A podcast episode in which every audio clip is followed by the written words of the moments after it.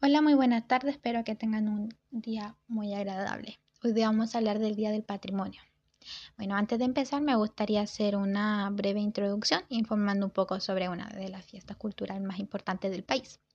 El Día del Patrimonio se celebra desde 1999 anualmente, la cual convoca a miles de personas a participar de forma gratuita con una amplia oferta de actividades patrimoniales, la cual es conmemorada a nuestras herencias culturales. Bueno, esta actividad es coordinada por el Ministerio de Cultura, Artes y el Patrimonio.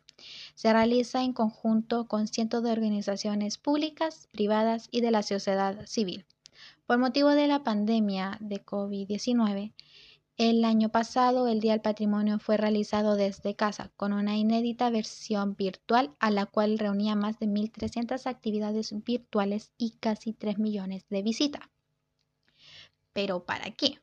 Bueno, el propósito del Día del Patrimonio Cultural 2021 es continuar con una tradición, reflexionar y encontrarnos desde nuestro patrimonio y diversidad, relevante para comunidades y construir entre todos una instancia para compartir.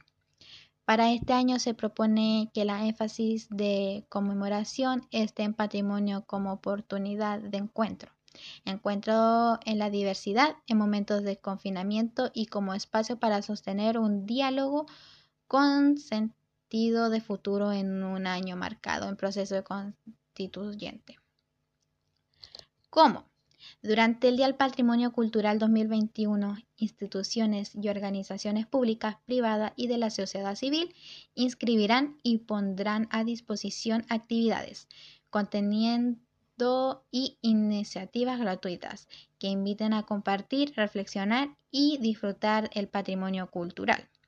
¿Cuándo se realizará? El Día del Patrimonio Cultural 2021 se realizará el último fin de semana de mayo, los días viernes 28, sábado 29 y 30 de mayo.